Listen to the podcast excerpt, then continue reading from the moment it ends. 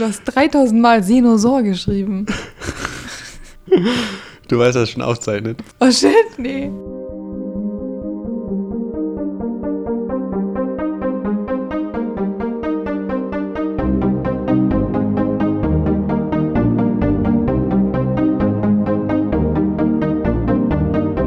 Willkommen zum dritten Teil unserer Themenreihe rund um das Thema Fotografie.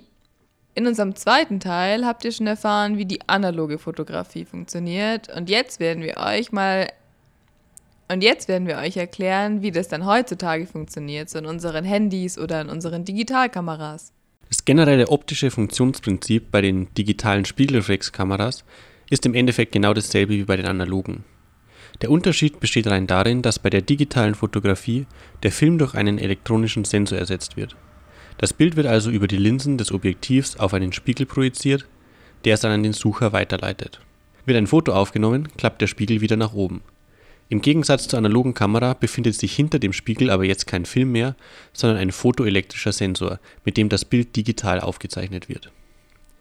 Bei einem etwas neueren Trend der letzten Jahre, den sogenannten Systemkameras, ist bei gleicher Sensorgröße kein Spiegel mehr vorhanden, das Bild wird also direkt auf dem Sensor abgebildet.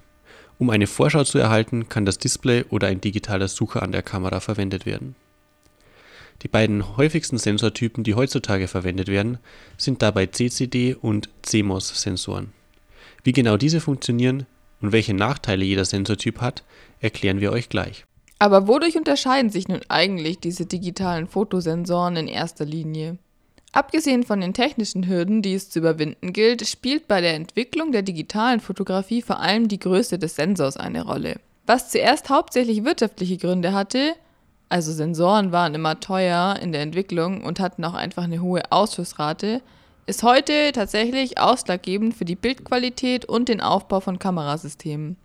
So haben zum Beispiel kleinere Sensoren bis heute den praktischen Nebeneffekt, dass für denselben Bildausschnitt nur Linsen mit kürzerer Brennweite benötigt werden. Das bedeutet wiederum, man gelangt zu einer kompakteren Bauform, was gerade für Smartphones oder Kameras wichtig ist. Schließlich würde ja niemand von uns eine Kamera in seinem Smartphone wollen, die letzten Endes größer als das Smartphone an sich ist. Welche unterschiedlichen Sensorgrößen gibt es also? Eine erste Orientierung bei der Baugröße von diesen Sensoren erfolgte dann anhand von den Kleinbildkamerafilmen, die bis dahin mit einer Größe von ungefähr 36 x 24 mm als Standard der analogen Fotografie galten. In der digitalen Fotografie ist diese Größe mittlerweile, mittlerweile aber nicht mehr unter Kleinbild, sondern unter Vollformat bekannt. Zusammen mit dem APS-C-Sensor, der ungefähr 24 x 16 mm groß ist, also nur ein Stückchen kleiner, wird der Vollformatsensor hauptsächlich in modernen digitalen Spiegelreflexkameras verwendet. Abgesehen davon gibt es noch eine Reihe weiterer kleinerer Sensorgrößen, die bis zu den Sensoren in Smartphones reichen, die nur mehr etwa ein Dreißigstel der Vollformatgröße ausmachen, also wesentlich, wesentlich kleiner sind. Was bedeutet die Sensorgröße jetzt denn genau für die Bildqualität? Theoretisch und unter idealen Bedingungen müsste die Bildqualität mit größeren Sensoren besser sein, da sich so auch die Auflösung verbessern lässt und durch größere Pixel des Sensors Bildrauschen reduziert wird.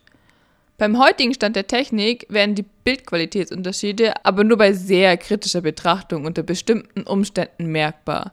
Bedeutet, die sind mittlerweile einfach alle so gut und auf so einem hohen Standard, dass man da so als Otto Normalverbraucher keinen Unterschied mehr erkennt. Auf der anderen Seite bedeutet ein größerer Sensor aber auch immer größere Objektive mit längerer Brennweite und dementsprechend auch deutlich teureres Equipment. Also wie ist es denn jetzt? Wie wirkt sich so ein kleinerer Sensor dann bei einem gleichen Objektiv aus? Ein kleinerer Sensor würde bei demselben Objektiv im Endeffekt einfach einen kleineren Ausschnitt abbilden. Und dieser Größenunterschied wird dabei als sogenannter Crop Factor bezeichnet. Wie funktionieren diese unterschiedlichen Sensortypen jetzt eigentlich? Vom Prinzip her funktionieren alle Sensoren gleich, egal welche Größe sie haben. Das zentrale Bauteil bilden dabei die sogenannten Photodioden, die aus dem Halbleiterelement Silizium hergestellt werden. Ihre Anzahl auf dem Sensor entspricht dabei auch der Pixelzahl.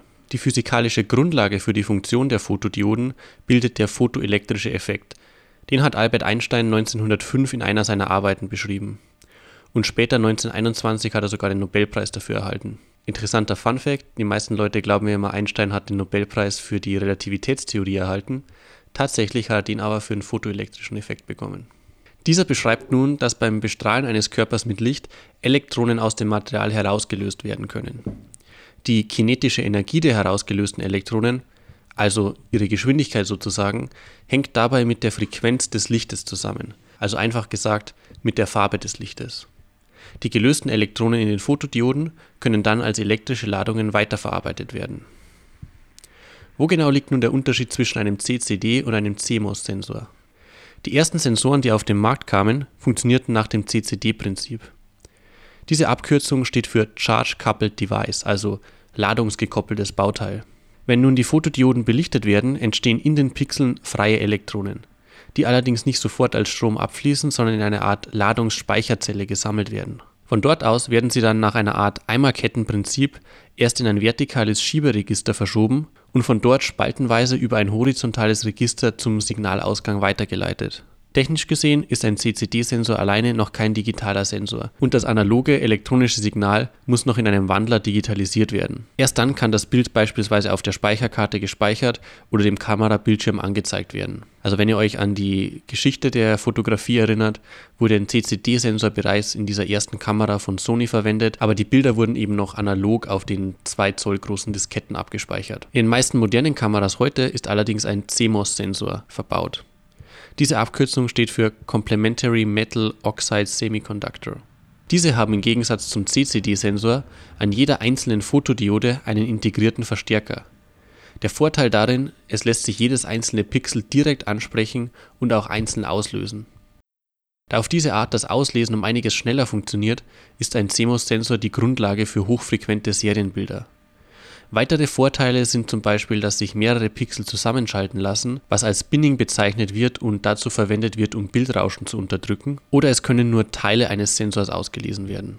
Natürlich hat auch der CCD-Sensor einige Vorteile gegenüber dem CMOS-Sensor.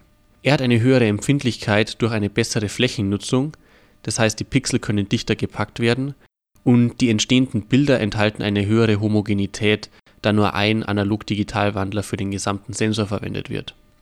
Die Nachteile von CCD-Sensoren sind eben die langsame Auslesezeit, es kann nicht direkt auf die Pixel zugegriffen werden und es wird oft viel mehr Elektronik außen herum benötigt, was die ganzen Geräte größer und teurer macht. Infolgedessen verbrauchen auch CCD-Sensoren wesentlich mehr Energie. Trotz der immer noch sehr schnellen Weiterentwicklung von Kamerasensoren und der zugehörigen Elektronik geht im Moment der Trend wieder mehr in Richtung analoge Fotografie. Viele Menschen finden wieder Gefallen daran, trotz des ähm, enormen technischen Wettbewerbs mit moderner Kameraausrüstung wieder analoge Bilder mit analogen Kameras oder Polaroid-Kameras aufzunehmen.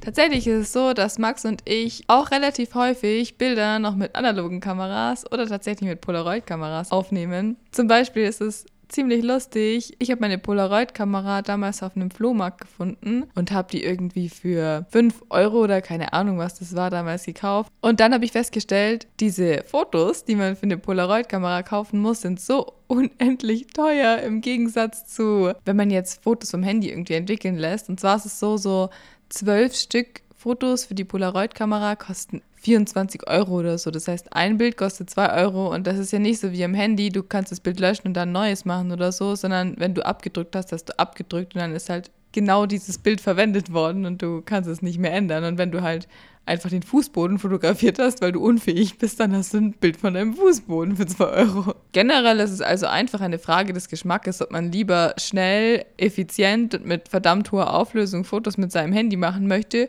oder doch lieber noch dieses extravagante Gefühl von einer richtigen Kamera in der Hand hat.